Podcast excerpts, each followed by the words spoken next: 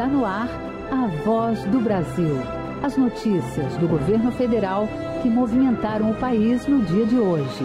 Olá, boa noite. Boa noite para você que nos acompanha em todo o país. Quinta-feira, 21 de dezembro de 2023. Vamos ao destaque do dia. Novo salário mínimo vai ser de R$ 1.412 a partir de 1 de janeiro. Pablo Mundim. O novo reajuste segue a fórmula de correção aprovada esse ano, que inclui um reajuste da inflação mais a variação do PIB, o produto interno bruto.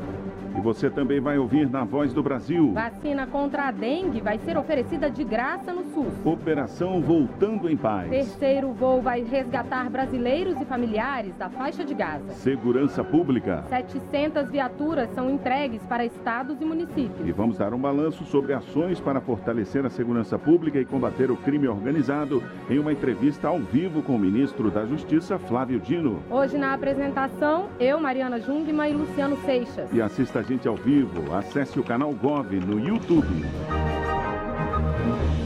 Combate ao crime organizado em suas mais diversas formas: tráfico de drogas e armas, garimpo ilegal, contrabando de madeira. Desde os portos e aeroportos do Rio e de São Paulo até as fronteiras e terras indígenas na Amazônia. Ações do Ministério da Justiça e Segurança Pública em 2023 uh, que também lançou o programa Escola Segura e o Pronace 2, o Programa Nacional de Segurança Pública com Cidadania. Para fazer um balanço disso tudo, nós conversamos agora com o ministro Flávio Dino. Boa noite, ministro. Boa noite, é um prazer falar com vocês, todos do estúdio e, sobretudo, falar com todos aqueles que nos acompanham no vasto e belo território brasileiro. Ministro, o senhor hoje fez um balanço sobre a operação da garantia da lei e da ordem que está em curso em portos e aeroportos do Rio de Janeiro e São Paulo, né? Quais são os resultados até o momento dessa atuação federal nesses locais que são pontos sensíveis de entrada de drogas e armas no país?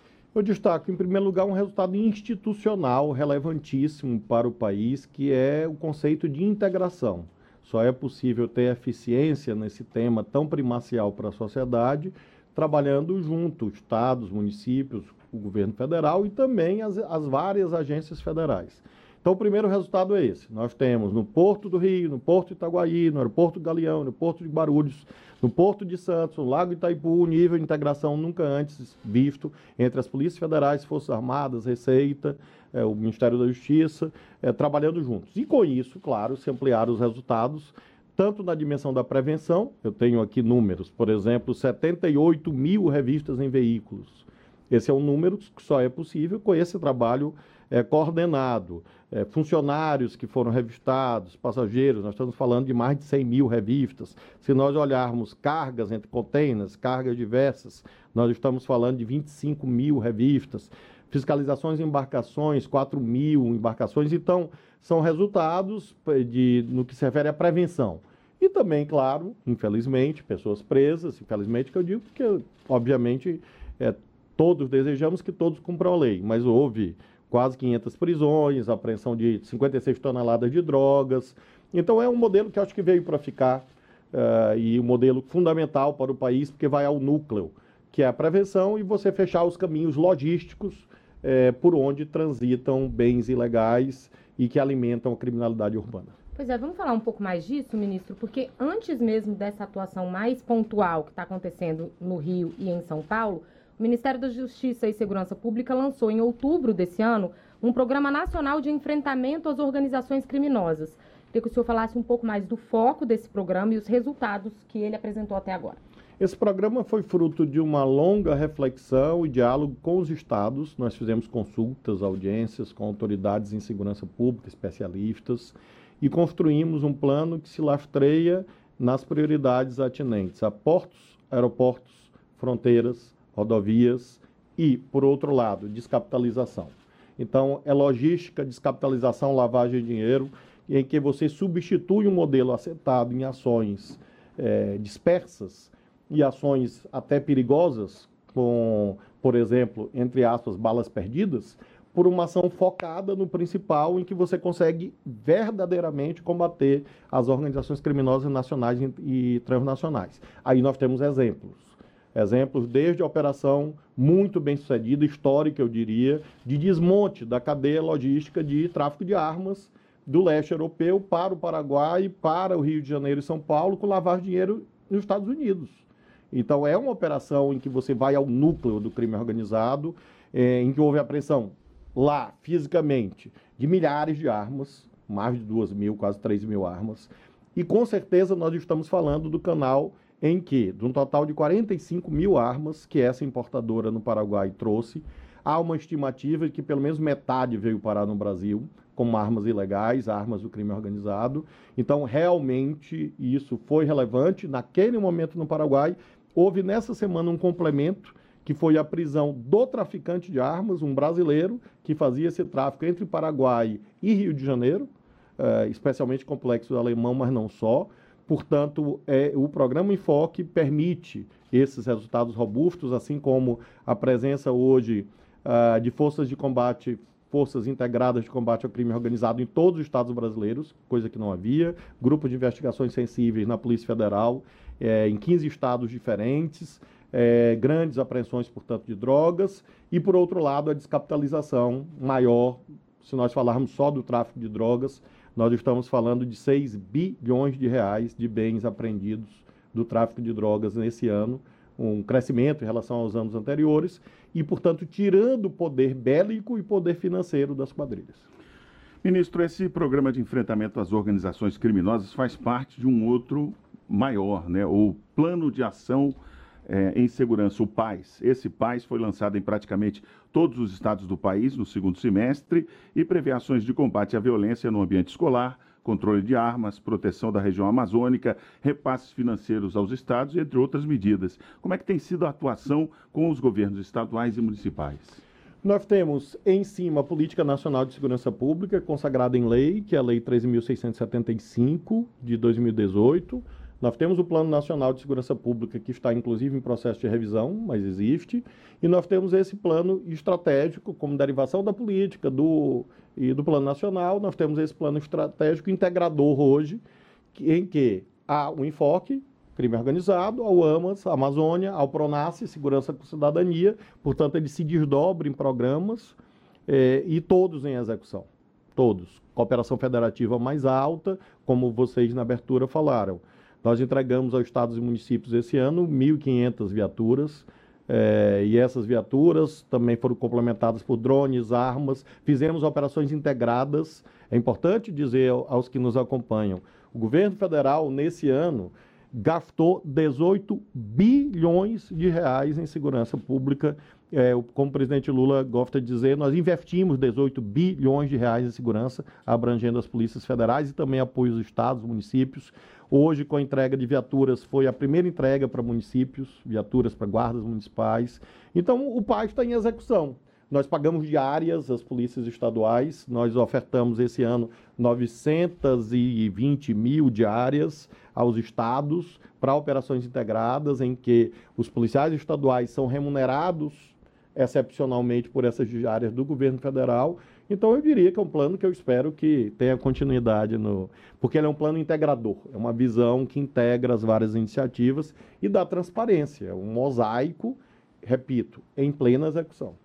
Agora, ministro, o senhor mencionou o Pronace e ele é um programa, é, o Programa Nacional de Segurança Pública com Cidadania, que já existia em governos anteriores do presidente Lula e foi retomado agora, mas ele veio com uma reformulação com foco na violência contra a mulher e também em regiões sensíveis das cidades, mais vulneráveis.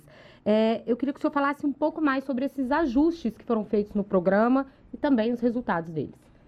Nós teremos, já tivemos, restam poucas semanas até o fim do ano, neste ano de 2023, redução de crimes violentos letais intencionais, já é possível afirmar isso. É uma redução que deve ficar em torno de 6% significa, significam mais ou menos 2.500 vidas salvas.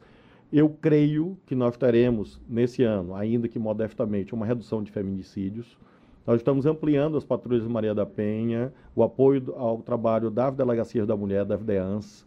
Então, essa é uma vertente fundamental, não há dúvida. Eh, essas viaturas, em larga medida, se destinam a isso. Também há cursos, formação. O Pronace trouxe de volta o Bolsa Formação com 105 mil bolsas nesse ano, e aí os cursos são exatamente para combate à violência contra a mulher, contra as crianças, adolescentes, idosos, combate ao racismo, proteção da Amazônia, do meio ambiente, são cursos de formação importantes. Então, o Pronace também conseguiu avançar nos territórios vulneráveis. Nós escolhemos 163 municípios, que são aqueles que têm maior taxa de CVLI, de crimes violentos e letais intencionais. Começamos a entregar viaturas a esses municípios, formar a guarda municipal, Executamos as ações do Pronas Cultura, começamos hoje um edital de 30 milhões para 40 grupos culturais que desenvolvem ações preventivas em territórios de maior vulnerabilidade social para atrair a juventude para atividades de esporte, cultura e com isso diminuir a atratividade dessas atividades ilegais, marcadamente o tráfico. Então, o Pronas sim é muito importante, é uma escolha acertada, recuperá-lo e, e colocá-lo para funcionar ano que vem ele vai prosseguir, com certeza. Tivemos ainda o Escola Segura para dar resposta à prevenção, atos de violência no, no ambiente escolar, né, ministro? Como é que esse pro programa está hoje? Lamentavelmente houve uma contingência que foi aquela, aquele terrível, aqueles terríveis crimes em Blumenau. É, na sequência houve ameaças em escolas de âmbito nacional, tentativas, também ataques é, especialmente o 19 de abril, muito, muito marcante, eu diria, pela ameaça de reedição daquele atentado em Columbine, nos Estados Unidos. Então, hoje ele é um programa que se lastreia em prevenção e repressão. Então, prevenção, laboratório de crimes cibernéticos, integrando todas as polícias civis dos estados, muita ação preventiva, muitas pessoas foram presas, muitos objetos apreendidos. Aí nós estamos falando de centenas de operações, portanto, ataques evitados, e também pessoas que foram presas, e quando há, infelizmente, alguma tragédia, a, essa estrutura federal estadual entra no programa Escola Segura e ajuda a elucidar esses crimes, proteger as crianças e os adolescentes, proteger as escolas é fundamental. Nós apresentamos também, o presidente da República apresentou um projeto de lei que eu espero que seja votado no próximo ano, que transforma qualquer crime escola, crime hediondo. Enfim, um programa também que é infelizmente necessário eu creio em Deus, luto para que nos próximos anos não haja necessidade desse programa e que toda a sociedade proteja as escolas. Tá certo. Nós ouvimos o balanço do ano de 2023 com o ministro da Justiça e Segurança Pública, Flávio Dino. Ministro, muito obrigada pela sua entrevista à Voz do Brasil. Eu que agradeço. Infelizmente, eu não vou poder fazer balanço no próximo ano, mas eu espero que, porque não estarei no Ministério da Justiça, todos que nos acompanham sabem que presidente Lula e o Senado me honraram com a designação para ir para o Supremo Tribunal Federal. Portanto, nesse aspecto é o último balanço. Agradeço muito a Voz do Brasil, todos que nos acompanharam é, e que todos tenham um Natal abençoado por nosso Senhor Jesus Cristo. Um ótimo ano. Muito obrigado. Muito obrigado. E como o ministro fez referência, para reforçar as ações de segurança, foram entregues hoje 700 viaturas. O Ministério da Justiça também instituiu a lista de criminosos mais procurados do país que prevê recompensas àqueles que contribuírem com as investigações. As novas viaturas vão chegar a estados e municípios de todas as regiões do país. 200 serão entregues em janeiro do ano que vem e 500 têm entrega imediata. Os veículos serão utilizados na Operação Paz, que tem como objetivo reduzir as mortes violentas intencionais em regiões com maiores índices de criminalidade o Ministério da Justiça também vai repassar 78 milhões de reais do Fundo Nacional de Segurança Pública em apoio aos estados. E dentro do Pronace 2 será iniciado o repasse para projetos de cultura nos municípios com altos índices de violência, totalizando 30 milhões de reais ainda nesta quinta-feira foi assinado um acordo de cooperação com os Estados Unidos para a doação de 400 câmeras corporais destinadas ao uso por policiais em serviço do estado da Bahia. Também foi instituída a lista de procurados do Sistema Único da Segurança Pública. Luciana Colares de Holanda para a Voz do Brasil. Acabar com a fome no Brasil até 2026. Compromisso firmado pelo governo, que criou e retomou diversas ações na área social ao longo deste ano. O programa Bolsa Família foi relançado em um novo formato com repasses extras de acordo com a composição familiar. Hoje, o benefício é pago a mais de 21 milhões de famílias de baixa renda. Em mais uma reportagem especial da nossa retrospectiva, a repórter Natália Kozlik conta as medidas adotadas pelo governo para tirar o país, mais uma vez, do mapa da fome. O prato vazio e a pobreza extrema se agravaram em todo o Brasil nos últimos anos. Para conter esse avanço, foi lançada em março a nova versão do maior programa de transferência de renda do mundo, o Bolsa Família. Além do valor mínimo de 600 reais, entre as novidades do programa, quem tem filho com até 6 anos recebe adicional de 150 reais por criança. Outros 50 reais são pagos por integrante entre 7 e 18 anos incompletos cadastrados na família e mulheres gestantes. A cuidadora de idosos, Rosenilda da Silva Leite, passou a receber o benefício este ano. Os dois plantões que faz na semana não são suficientes para sustentar as cinco pessoas com quem mora, entre filhos e netos. Se não pudesse contar com esse apoio. Não sei dizer, porque eu acredito que não daria para me pagar a prestação do apartamento, entendeu? E manter as contas em dia e manter a alimentação, não daria, com certeza. Neste final de ano, o benefício foi pago a mais de 21 milhões de famílias. E o que hoje é realidade para Rosenilda já é passado para a psicóloga Raquel Lima Clemente. A gente não tem que ter vergonha de onde a gente veio. Um dia eu precisei mesmo do Bolsa Família, hoje eu não preciso mais. Com a ajuda do programa de transferência de renda, 3 milhões de famílias brasileiras deixaram a linha da pobreza este ano. Outra iniciativa para combater a fome e reduzir a insegurança alimentar é o PAA Programa de Aquisição de Alimentos. É garantia de renda para quem planta e de comida para quem tem fome. Pelo menos 30% das compras públicas vêm da agricultura familiar. Para Francisco Lucena, presidente de uma cooperativa de produtores rurais no Lago Oeste, a 40 quilômetros de Brasília, o PAA representa mais do que a garantia de vendas. Funciona como se fosse um crédito para custeio e investimento. A gente aproveita o dinheiro que a gente recebe do PAA com a venda dos produtos para comprar mudas, para comprar estrutura de irrigação e para alguns produtos que a gente precisa para alimentação que não é produzido no assentamento. Em 2023, o PAA e o Bolsa Família completam 20 anos, agora com a missão de tirar o país novamente do mapa da fome realidade dura que hoje atinge cerca de 33 milhões de brasileiros.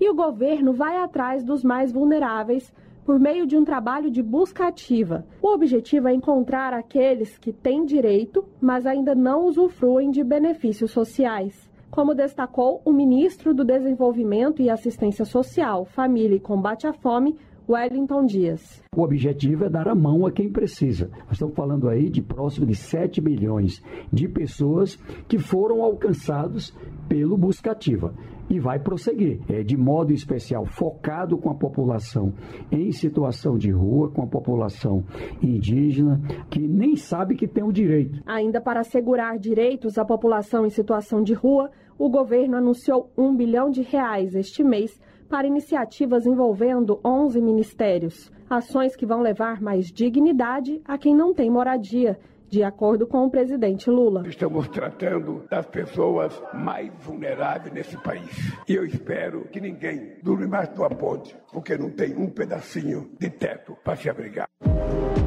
Outras desigualdades precisaram ser combatidas, como a de gênero. Para promover a igualdade salarial entre homens e mulheres, foi sancionada a lei que aumenta a fiscalização e prevê multas até 10 vezes mais altas para os casos de discriminação.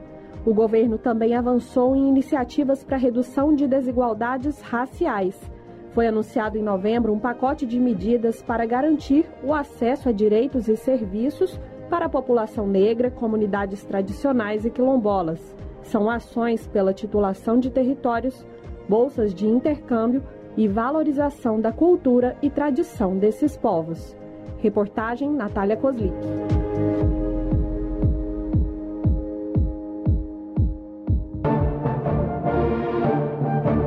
Partir de janeiro do ano que vem, o salário mínimo será de R$ 1.412. O valor foi anunciado pelo ministro do Trabalho e Emprego, Luiz Marinho, que divulgou o balanço das ações do ministério neste ano. O ministro destacou o crescimento do emprego e também o resgate de trabalhadores em situação análoga à escravidão, que foi o maior número registrado nos últimos 14 anos.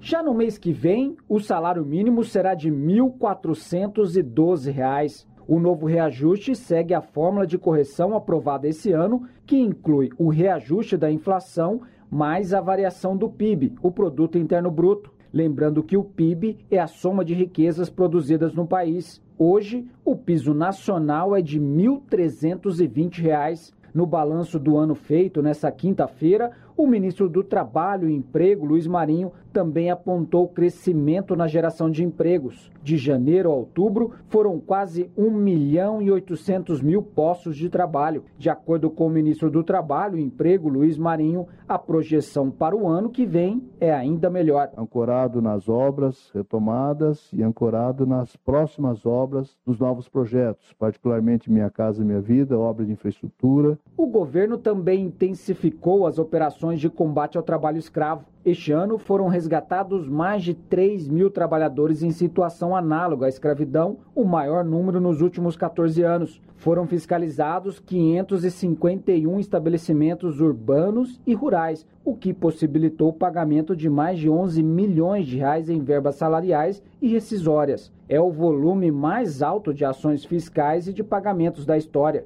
O ministro Luiz Marinho disse que o governo atua junto aos trabalhadores e também aos setores produtivos para combater e prevenir as condições degradantes de trabalho. Nós vamos trabalhar, inclusive, nesse caso, um processo de acompanhamento, de monitoramento desses trabalhadores, para que eles de fato tenham oportunidade da qualificação e fortalecimento da sua condição para evitar que ele volte no futuro a ser submetido à mesma condição. Aumentou ainda o número de operações ações contra o trabalho infantil. De janeiro a novembro deste ano, foram mais de 1.300 ações fiscais com 2.255 crianças e adolescentes exercendo atividade irregular. Para denúncias contra o trabalho escravo ou infantil, você pode ir no site ip.cite.trabalho.gov.br.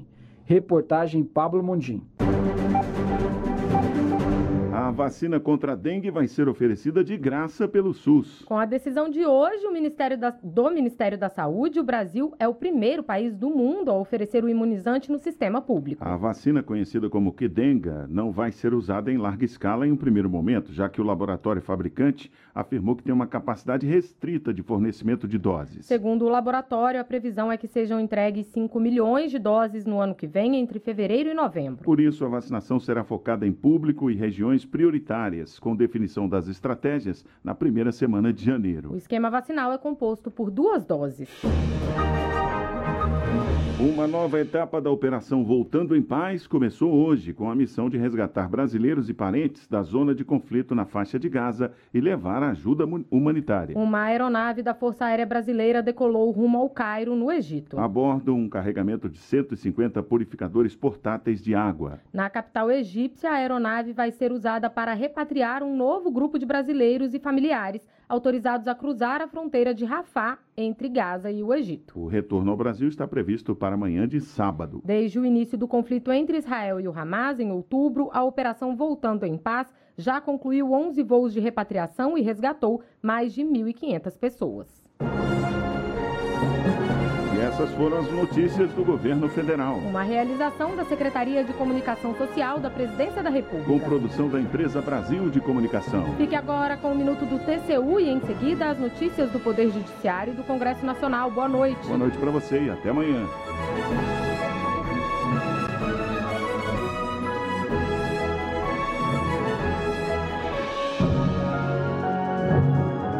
A voz do Brasil. Governo Federal.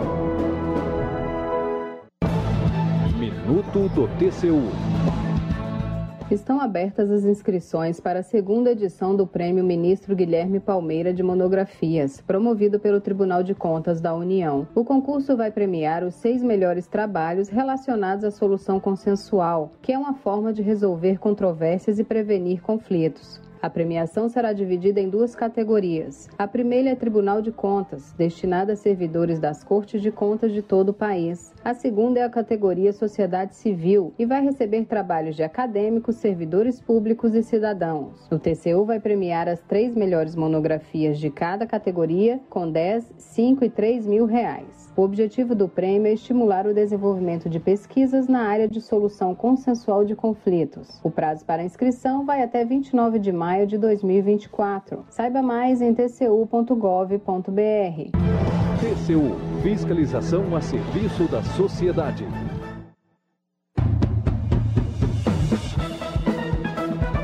Você vai ouvir agora notícias do Poder Judiciário. STF rejeita recursos de denunciados pelos atos antidemocráticos de 8 de janeiro. STJ mantém prisão do suposto líder de esquema entre casas lotéricas e Comando Vermelho no Ceará. Em Santa Catarina, policial militar é condenado pelo crime de associação ao jogo do bicho. Boa noite, eu sou Ariana Fonseca. E eu sou Walter Lima. Por unanimidade, Supremo Tribunal Federal rejeita 48 recursos recursos de denunciados pelos atos antidemocráticos de 8 de janeiro. Os recursos foram apresentados contra decisões colegiadas que aceitaram as acusações apresentadas pela Procuradoria-Geral da República. Marcelo Della Libera. No inquérito instaurado para investigar a autoria intelectual e a incitação dos atos, foram rejeitados 39 recursos. Já no inquérito que investiga os financiadores, foram negados nove recursos. Os réus alegavam que as denúncias seriam genéricas, que o direito de defesa teria sido cesseado e que a PGR não teria oferecido acordo de não persecução penal, pelo qual a pessoa confessa a prática dos crimes e cumpre determinadas condições, afastando a possibilidade de punição. Mas em sessão virtual, os ministros do Supremo Tribunal Federal concluíram que os argumentos apresentados caracterizam apenas inconformismo com a decisão. O presidente do Supremo Tribunal Federal e do Conselho Nacional de Justiça, ministro Luiz Roberto Barroso, assinou um protocolo de intenções com a Confederação da Agricultura e Pecuária do Brasil para adoção de medidas de promoção da segurança alimentar e nutricional no sistema penitenciário. O acordo pretende trazer dignidade aos presos com comida de qualidade, de forma a garantir o direito à alimentação equilibrada e saudável como condição de saúde pública da população carcerária. Caberá ao CNJ realizar as inspeções e compartilhar diagnósticos sobre a situação da segurança alimentar nas unidades prisionais do país. A iniciativa atende à recomendação do STF de melhorias no sistema carcerário no âmbito do julgamento, em que o plenário reconheceu a violação massiva de direitos fundamentais dos presos. Empresário acusado de liderar esquema entre casas lotéricas e Comando Vermelho no Ceará vai continuar preso preventivamente. O pedido de habeas corpus foi negado pelo STJ. Fátima Uchoa. Segundo o Ministério Público, alguns donos de lotéricas teriam financiado um braço do Comando Vermelho do Ceará para que a facção fechasse estabelecimentos concorrentes em Fortaleza e municípios do interior, e o empresário preso seria o líder desse esquema. O relator na sexta turma do STJ, ministro Rogério Schietti Cruz, citou precedentes no sentido de que a não realização da audiência de custódia não é suficiente por si só para tornar nula a prisão preventiva quando observadas as demais garantias processuais e constitucionais. Para o ministro, a validade da prisão cautelar exige que tenha sido decretada em decisão fundamentada e esteja amparada nos requisitos legais, como nesse caso. Tribunal Superior Eleitoral funciona em regime de plantão no recesso forense. Prazos processuais vão ficar suspensos até 31 de janeiro de 2024. Guilherme Glória. Durante o período, o Tribunal Superior Eleitoral vai funcionar em regime de plantão. O atendimento ao público externo será das 13 às 18 horas. Os prazos processuais ficarão suspensos até 31 de janeiro. Durante o recesso, a presidência da Corte irá examinar e decidir demandas urgentes. O atendimento a advogados pode ser feito pelos telefones 61 3030 7992 e 61 3030 7216. Os julgamentos do plenário do TSE serão retomados no dia 1 de fevereiro de 2024, às 10 horas da manhã, com a sessão de abertura do primeiro semestre do ano judiciário. O Tribunal de Justiça de Santa Catarina confirmou condenação de um policial militar pelo crime de associação ao jogo do bicho. Ele acessava o sistema integrado de segurança pública para repassar informações confidenciais a outro envolvido no esquema criminoso. O militar utilizou o veículo policial para para ir até uma banca de apostas e roubar uma máquina destinada ao registro de apostas para uso próprio. Em segunda instância, o tribunal fixou pena de quatro anos de prisão a ser cumprida em regime aberto. Você acompanha outras notícias do Poder Judiciário em 104,7 FM para Distrito Federal e entorno e também pela internet. Acesse radiojustiça.jus.br e siga pelo X, antigo Twitter. twitter.com.br Rádio TV Justiça. Uma boa noite. E até amanhã. Notícias do Poder Judiciário, uma produção da Rádio Justiça, Supremo Tribunal Federal.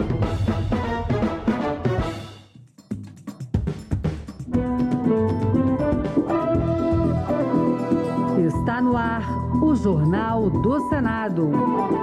Eu sou Paula Groba e estes são os destaques de hoje do Jornal do Senado que começa agora. Orçamento 2024, o governo tenta reverter cortes no PAC. Aprovada poupança para estudantes de baixa renda do ensino médio. Vai à Câmara autorização para barragens em áreas de preservação permanente.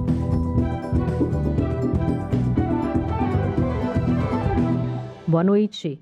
A criação de uma poupança para estudantes de escolas públicas do ensino médio foi aprovada pelos senadores e seguiu para a sanção presidencial. Pelo texto, estudantes da rede pública de famílias do Cade Único poderão sacar um valor mensal condicionado à matrícula e frequência do aluno. Além disso, a cada ano letivo concluído será depositado na modalidade poupança um valor anual que só poderá ser acessado após a conclusão do ensino médio. Terão prioridade aqueles com renda familiar mensal de até 218 reais por pessoa. Pelos cálculos do governo, poderão receber o incentivo cerca de 2,5 milhões de jovens cujas famílias recebem Bolsa Família, além de jovens de 19 a 24 anos matriculados na Educação de Jovens e Adultos, EJA. A reportagem é de Janaína Araújo. A medida proposta pela deputada Tabata Amaral, do PSB de São Paulo, é considerada essencial para assegurar a permanência e o êxito na trajetória escolar dos jovens brasileiros, especialmente aqueles em situação de vulnerabilidade socioeconômica, já que beneficia estudantes que fazem parte de famílias inscritas no Cadastro Único para Programas Sociais do Governo Federal, o CAD Único. Foi o que apontou a senadora Tereza Leitão, do PT de Pernambuco, relatora do projeto em plenário, ao detalhar a medida. É meritória a previsão de que os aportes sejam feitos com conta pessoal e intransferível do estudante, do tipo poupança social, digital, com possibilidade de aplicação dos recursos em títulos públicos federais ou em valores mobiliários, especialmente os formatados para custear a educação superior. A senadora Zenaide Maia, do PSD do Rio Grande do Norte, elogiou a iniciativa aprovada e os senadores Alci Lucas, do PSDB do Distrito Federal, ressaltou que parte dos recursos que serão usados para viabilizar a nova lei tem origem no Fundo Social, conforme emenda proposta por ele. O projeto segue para sanção do presidente da República. Também seguiu para a sanção a proposta que determina o aviso em rótulos de medicamentos sobre substâncias que podem causar o doping. Um dos objetivos é evitar a contaminação acidental dos atletas. Repórter Pedro Pince. O Senado aprovou o projeto de lei de Veneziano Vital do Rego, do MDB da Paraíba, que obriga empresas farmacêuticas a informar a presença de substâncias proibidas consideradas como doping em medicamentos. Segundo o projeto, os medicamentos que contenham substâncias proibidas pelo Código Mundial Antidopagem devem trazer obrigatoriamente um alerta nas bulas e nos materiais destinados à propaganda e publicidade, a fim de evitar o chamado doping acidental. A relatora Leila Barros, do PDT do Distrito Federal, ressaltou a importância da aprovação do projeto. O que busca a proposição em análise é justamente impedir, impedir ao reduzir a probabilidade de que o atleta, de que atletas façam uso de medicamentos que porventura contenham substâncias proibidas pelas autoridades antidopagem, antidopagem e que consequentemente incorram no que se conhece como doping acidental, em que não há intenção de se obter as vantagens competitivas proporcionadas pela prática. O texto segue agora para a sanção presidencial. O senador Magno Malta, do PL do Espírito Santo, lamentou que 2023 tenha chegado ao fim sem ter o que se comemorar. Na visão dele, não houve melhoria no padrão de vida das pessoas e isso aconteceu por causa do aumento do desemprego e da inflação, com o preço do saco de arroz valendo 45 reais. O senador aproveitou para criticar o Supremo Tribunal Federal por decidir sobre temas que, segundo ele, são contrários aos valores defendidos pela sociedade, como a liberação de drogas, a legalização do aborto e a ideologia de gênero. Para Magno Malta, essas questões devem ser definidas pelo Congresso Nacional, integrado por representantes eleitos pelo povo. O povo é conservador. O que nós temos para comemorar? Nós temos para comemorar a esperança de que nós tomaremos a partir de fevereiro a discussão para dentro da casa sobre a questão das drogas, do aborto. Por outro lado, o líder do governo, senador Jacques Wagner, do PT da Bahia, classificou como bem-sucedido o primeiro ano deste mandato do presidente Lula, apesar de problemas iniciais, como a herança deixada pelo antecessor, o ex-presidente Jair Bolsonaro, e os atos antidemocráticos de 8 de janeiro, a reinserção do país no cenário internacional, a retomada de relacionamentos interditados e o anúncio de que o Brasil vai sediar a Conferência do Clima em 2025 mostraram a evolução ocorrida em 2023, na visão de Jacques Wagner. No plano econômico, o senador citou a aprovação do arcabouço fiscal e da reforma tributária, além de alguns indicadores positivos, como a balança comercial positiva registrada pela boa safra no campo. O líder do governo alertou, no entanto, que o grande volume de emendas impositivas, aquelas que devem ser pagas aos parlamentares, pode prejudicar a administração de Lula no próximo ano. Para o ano que vem deve ter de emenda impositiva entre 52 e 54 bilhões de reais. Eu não sei se o governo terá esse volume para fazer investimento discricionário, que acaba virando um parlamentarismo. Eu até já sugeri alguns, vocês deviam ter coragem então de fazer um novo plebiscito. Porque pelo menos o parlamentarismo, se tiver gastança, dispersa, acaba que a responsabilidade é um governo do parlamento, o governo cai. Aqui você pode gastar as emendas e depois, quando alguma coisa falta, a culpa é do executivo. O plenário aprovou o projeto que autoriza a construção de reservatórios de água em áreas de preservação permanente nos imóveis rurais. A medida deve permitir uma ampliação da área agrícola irrigada no país. Os detalhes com o repórter César Mendes. O projeto do senador Luiz Carlos Reis, do PP do Rio Grande do Sul, altera o Código Florestal Brasileiro para permitir a construção de barragens para irrigação em cursos d'água situados em APPs. Heinz alega que no Brasil apenas 6 milhões de hectares são irrigados, menos de 10% da área total utilizada para o cultivo de grãos no país. Gaúcho Heinz lembrou que no seu estado o costume de armazenar água da chuva no inverno para usar nas lavouras durante o verão foi trazido por imigrantes alemães e italianos no início do século passado. É fundamental. A água sobra no inverno e falta no verão. Nós tivemos ah, nos últimos quatro anos três secas. Quer dizer, armazena essa água para utilizar no verão. O mundo inteiro faz isso. Heinz disse que a legislação atual é omissa com relação a esse assunto e que a inclusão do dispositivo no Código Florestal vai reduzir as perdas na lavoura e aumentar a produção de alimentos no Brasil. O projeto seguirá agora para a Câmara dos Deputados. E senadores e deputados ainda acertam os últimos detalhes sobre a proposta de lei orçamentária anual para o próximo ano. O governo tenta reverter os cortes feitos ao Programa de Aceleração do Crescimento, PAC, em 2024, no relatório final do deputado Luiz Mota, do PL de São Paulo. A expectativa é que a proposta seja aprovada ainda hoje pela Comissão Mista de Orçamento e pelo plenário do Congresso. A repórter Érica Christian acompanha a reunião e tem mais informações. A equipe econômica insistiu e o relator do Orçamento Geral da União de 2024, deputado Luiz Carlos Mota, do PL de São Paulo, reduziu de 17 bilhões para 6 bilhões e meio de reais o corte nos recursos do Programa de Aceleração do Crescimento o PAC é uma das iniciativas mais importantes do governo no quesito investimentos e geração de empregos. Com a revisão, o programa vai contar com 55 bilhões de reais no ano que vem. Para assegurar esse montante, o relator vai usar dinheiro da Previdência Social oriundo de um salário mínimo menor do que o estimado na proposta original do governo, de R$ 1.421. Isso porque a fórmula usada na correção do piso é a taxa de crescimento mais a inflação, que é menor do que a prevista pela equipe econômica.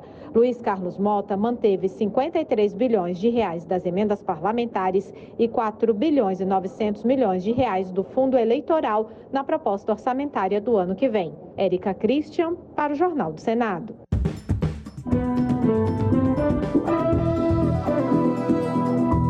Com trabalhos técnicos de Eliseu Caires, o Jornal do Senado fica por aqui. Acompanhe agora as notícias da Câmara dos Deputados. Boa noite e até amanhã.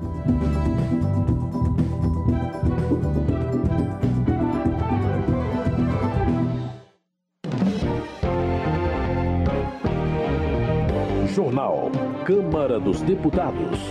Marco regulatório do fomento à cultura segue para o Senado. Crime socioambiental da Braskem em Maceió é debatido em audiência pública. Projeto acrescenta no censo questões para obter novos dados sobre população. Boa noite. A Câmara aprovou o projeto que acrescenta perguntas sobre pessoas com dislexia, TDAH, doenças raras e visão monocular no censo do IBGE. O repórter Antônio Vital acompanhou a votação e tem as informações. A Câmara dos Deputados aprovou o projeto que acrescenta no censo do IBGE questões para identificar a quantidade de pessoas com dislexia, transtorno do espectro autista, doenças raras e visão monocular. O mesmo em relação a pessoas com transtorno de déficit de atenção e hiperatividade, a TDAH. O objetivo é obter informações necessárias para a adoção de políticas públicas voltadas para essas pessoas, sobre as quais não existem dados precisos. O projeto também permite que o censo inclua informações sobre animais domésticos. O projeto foi apresentado pela ex-deputada Rejane Dias e teve parecer favorável da relatora, deputada Maria Rosas, do Republicanos de São Paulo. O texto original não previa a inclusão de perguntas sobre doenças raras e visão monocular o que foi incluído pela Comissão de Defesa dos Direitos das Pessoas com Deficiência da Câmara. A deputada Maria Rosas destacou a importância da obtenção dessas informações. Projeto muito importante que nós vamos colocar aqui no censo demográfico do nosso país as doenças raras. E é muito importante que a gente tenha esse censo, tenha a quantidade de pessoas para que a gente possa fazer políticas públicas para elas. O censo já prevê perguntas sobre pessoas com deficiência ou com transtorno do espectro autista. A inclusão de dados a respeito de quem tem dislexia e TDAH vai permitir um maior apoio a essas pessoas, de acordo com a deputada Maria do Rosário, do PT do Rio Grande do Sul. É possível existir políticas públicas que realmente atendam as crianças que são hiperativas, que vivenciam a dislexia, e nós sabemos que a escola pode dar conta integrada aos sistemas de saúde do apoio à família, para que também a família, mães, pais, avós, possam oferecer para a criança o melhor no sentido do seu desenvolvimento escolar, com amplo sucesso escolar. A inclusão de perguntas sobre animais domésticos foi acrescentada ao projeto a partir de emenda apresentada pelo deputado delegado Matheus Laiola, do União do Paraná. Ele defendeu a importância de obter informações sobre a quantidade de animais e sobre a realização de procedimentos de castração. Essas questões, porém, não serão obrigatórias. O projeto dá prazo de 360 dias para que as medidas entrem em vigor. Depois de aprovada pelo plenário, a proposta seguiu para análise do Senado. Da Rádio Câmara de Brasília, Antônio Vital. Homenagem. Tadeu Venere, do PT, lamenta o falecimento de Silvana Prestes Rodakovisk, dirigente da APP, Sindicato e da CUT do Paraná. O congressista destaca a militância histórica da educadora na Marcha Mundial das Mulheres pelas causas sociais e na luta em defesa da educação. Luiz Couto, do PT da Paraíba, celebra seus 47 anos de ordenação e afirma que foram servidos com amor e compaixão ao próximo. Luiz Couto enfatiza a importância de caminhar diariamente com Cristo. O deputado expressa sua gratidão a Deus por permitir que consiga unir suas responsabilidades políticas e sacerdotais em serviço ao povo. Ao tomar posse, Volmer Araújo, do Patriota, ressalta a alegria e a responsabilidade de representar os eleitores do Maranhão. O parlamentar registra seu compromisso em defender todas as pautas relacionadas aos direitos dos trabalhadores, especialmente no âmbito do direito sindical. Volmer Araújo também enfatiza o apoio aos pescadores artesanais e garante que o setor será prioridade em seu mandato. Segurança Pública. Preocupado com o aumento da violência no Brasil, Coronel Assis, do União de Mato Grosso, alerta para a disseminação de organizações criminosas em todos os estados. O deputado cita incidentes recentes, como planos para assassinar autoridades e ataques a parlamentares. Na visão de Coronel Assis, é preciso um trabalho conjunto entre todos os poderes da República para enfrentar a impunidade e a violência.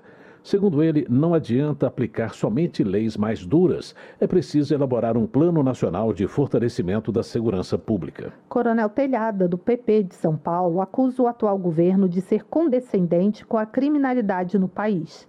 Na visão do deputado, parlamentares da base resistem a aprovar medidas mais rigorosas, como o aumento de penas além de serem contrários à apreensão de adolescentes envolvidos em crimes. Coronel Telhada desaprova a maneira como parte da imprensa noticia questões relacionadas ao combate à violência, focando na morte de criminosos em detrimento das vítimas. O congressista, por fim, acusa o ministro da Justiça, Flávio Dino, de tentar desmantelar as polícias federal e rodoviária federal. Pedro Ayrara, do Patriota de Minas Gerais, apoia os projetos que permitem um porte de armas para agentes do sistema socioeducativo.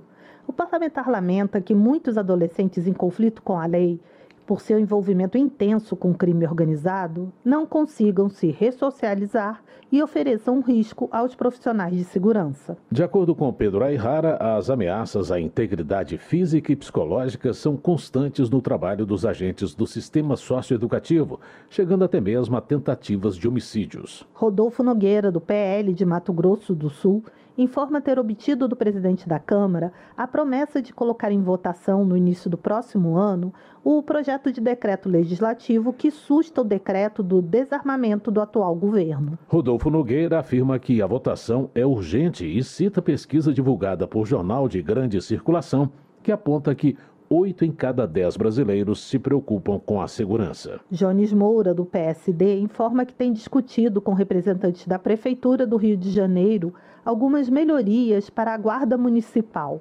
De acordo com o deputado, os principais temas foram a questão do armamento, a mudança da cor dos uniformes e a valorização dos agentes. Jones Moura anuncia a organização de reuniões locais e convida os guardas municipais para os debates. Ele reitera que a participação ativa dos servidores tem um impacto direto nas decisões. Meio Ambiente. Em debate na Câmara, vítimas e autoridades divergiram sobre as reparações do crime socioambiental da Braskem em Maceió. O repórter José Carlos Oliveira tem os detalhes. Visões divergentes sobre reparações do crime socioambiental da Braskem em Maceió, capital alagoana, dominaram a audiência da Comissão de Meio Ambiente da Câmara dos Deputados, que debateu o tema com representantes das vítimas e autoridades federais e estaduais. Para o defensor público da União, Diego Alves, o colapso parcial de uma das 35 minas de salgema no início do mês ocorreu com menor impacto graças a várias ações preventivas, como a interdição da área correspondente a cinco vezes o raio de cada poço e há acordos para desocupação de imóveis e indenizações iniciados em 2019. Caso esse acordo não tivesse sido formulado lá atrás, nós tínhamos uma situação de desastre muito mais grave hoje. Mais de 60 mil moradores vizinhos às minas da Braskem foram desalojados desde 2018. Segundo Diego, cerca de 18 mil fecharam acordos com a empresa e o índice de aceitação do programa de compensação financeira chega a 99%. Ainda há ações em curso para reparações em torno das cinco escolas e do hospital de referência em tratamento mental que funcionavam nos bairros isolados. No entanto, representantes dos atingidos reclamaram das condições dos acordos, alguns assinados em momentos críticos, como durante a pandemia de Covid-19. O coordenador do Movimento Unificado das Vítimas da Braskem, Cássio Araújo, sintetizou as críticas ao privilégio que a empresa tem na tomada de decisões. A ausência né, da participação das vítimas nas várias decisões que se tem tomado em nome delas. A Associação dos Empreendedores e Vítimas da Mineração em Maceió se queixou de falta de ação do Ministério Público para punir os responsáveis. Por conta própria, a instituição já havia apresentado notícia-crime em que acusa a Braskem por crime ambiental e fraude em licenciamento ambiental, a Agência Nacional de Mineração por omissão na fiscalização, o Instituto do Meio Ambiente de Alagoas por emissão de licenciamento em desacordo com a lei e o BNDES por financiamento de atividade criminosa. Diante do fracasso da medida, o presidente da associação, Alexandre Sampaio, fez nova tentativa de punição judicial neste mês, com base em flagrante do maior crime socioambiental urbano. Com o advento do colapso da mina 18, pedimos de novo ao Ministério Público Federal e comunicamos à terceira vara da Justiça Federal que havia um crime ambiental em andamento. O mundo inteiro viu o mangue afundando e pedimos a prisão em flagrante dos responsáveis da Braskem, as vítimas também citaram um suposto privilégio para a Braskem quanto ao domínio sobre o uso futuro da área hoje interditada nas vizinhanças da Lagoa de Mundaú.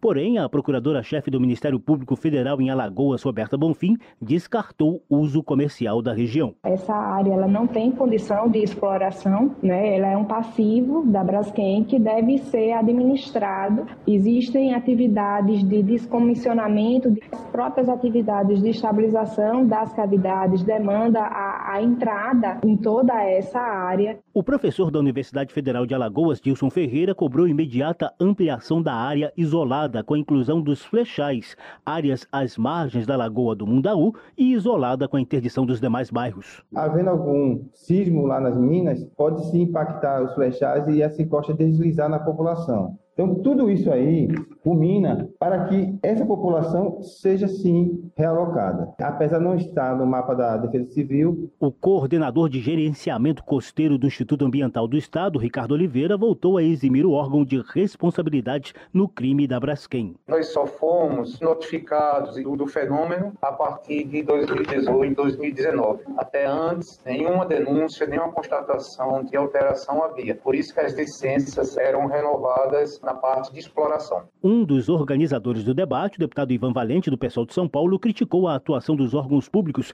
e defendeu a criação de CPI na Câmara para investigar o caso, como já ocorreu no Senado. Eu considerei absolutamente frouxa a posição da DPU e do, do Ministério Público Federal, que é o Ministério Público é o dono da ação penal presidente de empresa que tem responsabilidade sobre vidas humanas e sobre possíveis desastres deve ir às barras dos tribunais. A procuradora Roberta Bonfim diz que o parlamento também tem o desafio de superar lacunas na legislação para lidar com tragédias como a de Maceió, com efeitos sem previsão de duração. Da Rádio Câmara de Brasília, José Carlos Oliveira.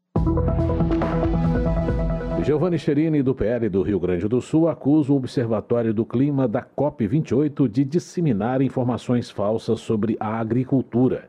O parlamentar contesta a informação de que o setor é responsável por 25% das emissões de CO2, sendo que a contribuição real é de apenas 2,9%.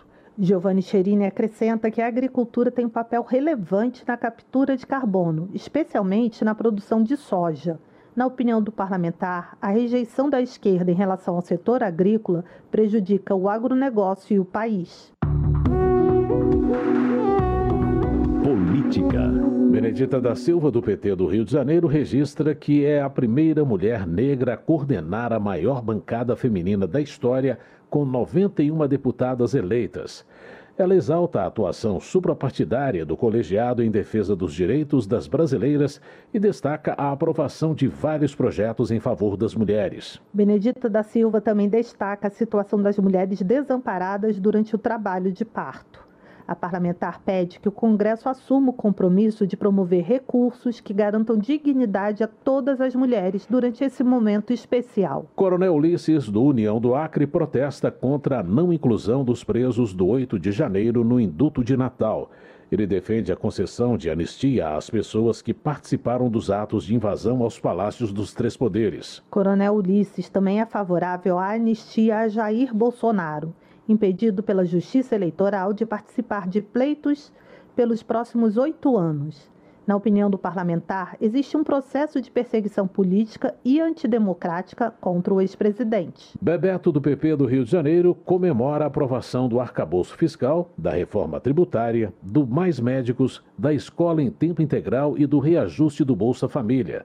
O deputado ressalta também que conseguiu enviar 18 milhões de reais em emendas impositivas para São João de Meriti. Bebeto reafirma o seu compromisso com as populações do município e do estado do Rio de Janeiro e destaca que continuará destinando emendas e pleiteando apoio às pautas desenvolvimentistas junto aos governos estadual e federal. Luiz Lima, do PL do Rio de Janeiro, ressalta a ausência do Partido dos Trabalhadores nos cargos políticos em Roraima, desde o âmbito municipal até o estadual. O parlamentar sustenta que a entrada massiva de venezuelanos no estado a partir de 2015 produziu um temor na população do estado contra o PT. Luiz Lima parabeniza o povo roraimense por ter retirado o PT dos cargos públicos e reforça que a rejeição ao partido se deve pelo fato de Roraima ser o único estado brasileiro que faz fronteira com a Venezuela. Desenvolvimento Regional. Gilson Daniel do Podemos está preocupado com a falta de recursos nos municípios brasileiros. Segundo o parlamentar, muitos prefeitos do Espírito Santo têm que lidar com despesas superiores às receitas, o que acaba prejudicando o serviço oferecido à população. Gilson Daniel menciona um levantamento que revela que os quatro maiores municípios da Grande Vitória possuem mais de 2 bilhões de reais em dívidas ativas para receber. Na visão do parlamentar, a criação de melhores condições de pagamento para o contribuinte pode ser uma boa saída para o problema. Sidney Leite, do PSD, denuncia que o governo do Amazonas atrasou o pagamento de várias categorias do funcionalismo público. O deputado acrescenta que o Ministério Público Federal apurou possíveis irregularidades na aquisição de alimentos ultraprocessados para a merenda escolar. Sidney Leite questiona a contratação de uma empresa de informática para fornecer os 4 milhões de enlatados, ao valor de 15 milhões de reais. Além disso, o congressista reclama da falta de oferta de alimentos saudáveis às crianças, adquiridos de produtores locais.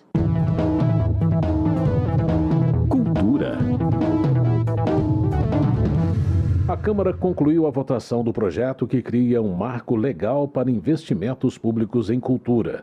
O texto segue agora para o Senado, como informa Ana Raquel Macedo. O plenário da Câmara confirmou a aprovação do projeto que cria o um marco regulatório do fomento à cultura.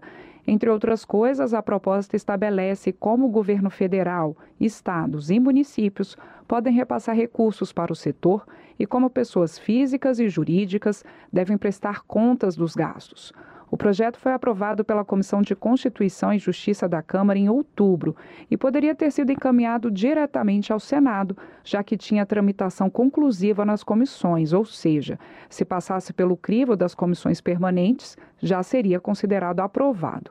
Ocorre que houve um recurso contra essa aprovação conclusiva, assinado por 51 deputados. Nesse caso, o regimento interno da Câmara prevê que o plenário deve decidir se vale ou não a aprovação apenas nas comissões. Por 262 votos contra 171, o plenário rejeitou o recurso contra a aprovação conclusiva nas comissões. O marco regulatório do fomento à cultura estabelece regras para os repasses de dinheiro público para produções e manifestações culturais. Os projetos contemplados serão selecionados por meio de chamamento público e outras modalidades previstas na lei.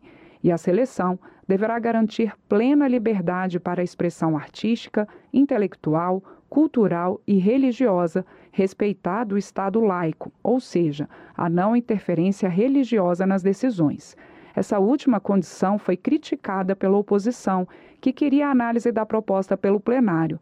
O deputado Gilson Marques, do Novo de Santa Catarina, disse que a menção ao Estado laico poderia provocar censura. Não cabe ao governo central centralizar uma política pública cultural. Quem deve fazer isso é o município e o Estado. Ele incentiva a censura prévia. Você estimula a que a política respeite o Estado laico. Nada contrário ao Estado laico. O problema é que você censura eventual cultura que pregue o cristianismo. Deputados da base do governo defenderam a aprovação da proposta e o envio para o Senado, sem análise pelo plenário.